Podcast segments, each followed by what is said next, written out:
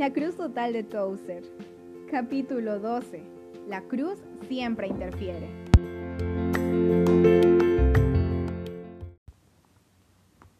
Un famoso inglés dijo con irritación, las cosas han llegado a una situación insostenible cuando permitimos que la religión interfiera con nuestras vidas privadas. A lo cual podríamos agregar que las cosas han llegado a una situación aún peor cuando un hombre inteligente que vive en un país protestante dice tales palabras. ¿Acaso este hombre alguna vez leyó el Nuevo Testamento? ¿Habrá escuchado de Esteban o de Pablo o de Pedro? ¿No pensó alguna vez sobre los millones de cristianos que por seguir a Cristo sufrieron gustosamente una muerte violenta, a veces precipitosas y a veces lenta, porque justamente permitieron que su religión interfiriera en su vida privada? Pero tenemos que dejar al juez de todos, a aquel hombre y sus conceptos desvirtuados. En cambio, nosotros debemos dar una mirada a nuestros corazones. Quizás ese hombre expresó abiertamente lo que algunos de nosotros creemos secretamente. ¿Hasta qué punto ha interferido radicalmente nuestra religión, digamos fe, en los patrones prolijos de nuestra vida? Posiblemente es esa la pregunta que ahora debe ocuparnos. Por mucho tiempo he creído que el hombre que rechaza en forma categórica la fe cristiana, recibe más respeto de parte de Dios y de los poderes celestiales que aquel que aparenta ser religioso, pero no se somete a las enseñanzas que su fe establece. El primero es un enemigo.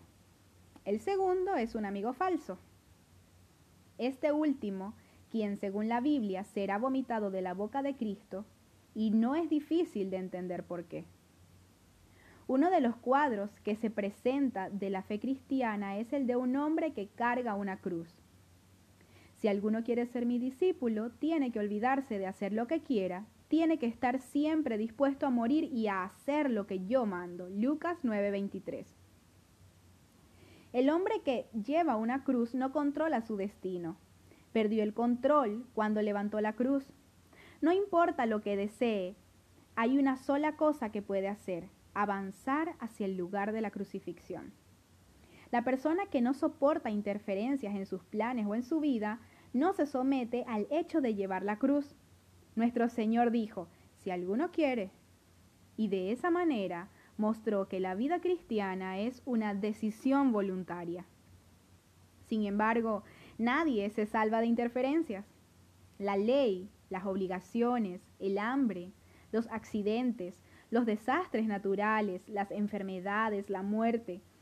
Todos se entrometen en los planes que hacemos y no hay nada que podamos hacer para evitarlo. La experiencia humana nos ha enseñado que tarde o temprano las crisis de las vidas nos van a golpear y es inevitable que busquemos la forma de cómo resolverlas. El hombre aprende a protegerse, limitándose a caminar siempre por el mismo sendero angosto donde, por tomar un camino conocido encuentra menos resistencia. Las personas más atrevidas pueden desafiar su mundo, ampliar algo el laberinto habitual de sus vidas, pero de esa forma también traen sobre sí mismas más problemas. Sin embargo, nadie busca deliberadamente tener problemas. La naturaleza humana no está constituida de esa manera. La verdad es una maestra gloriosa pero dura Nunca consulta, ni negocia, ni transinge. Clama desde las alturas. No busquen las riquezas, mejor busquen mis enseñanzas y adquieran mis conocimientos, pues son más valiosos que el oro y la plata. Proverbios 8, 10 y 11. La búsqueda de la verdad es algo individual, algo que uno puede aceptar o negar, recibir o rechazar como bien le parezca. La verdad no trata de convencer ni obligar a nadie, a pesar de que esté en juego el destino de su vida. Pero cuando un hombre se enamora de la verdad eterna y pone su mente y su corazón en ganarla, ha tomado para sí una actividad que absorbe toda su atención. De allí en más no tendrá lugar para otra cosa. Toda su vida se llenará de búsquedas y de encuentros, de negaciones propias y de disciplinas diarias, que son el precio de ser crucificado en cuanto a los valores del mundo. Si viviéramos en un mundo perfecto donde el pecado no prevalece, la búsqueda de la verdad sería fácil y tranquila. Si la naturaleza del hombre no hubiera sufrido una dislocación moral tan enorme, no habría discordia entre los caminos de Dios y los caminos del hombre. Supongo que en el cielo los ángeles viven serenamente a través de milenios sin sentir la más mínima diferencia entre sus deseos y la voluntad de Dios. Pero esto no es así entre los hombres. Aquí el hombre natural no recibe las cosas de Dios. Los deseos de la carne resisten a los del espíritu y el espíritu se opone a la carne.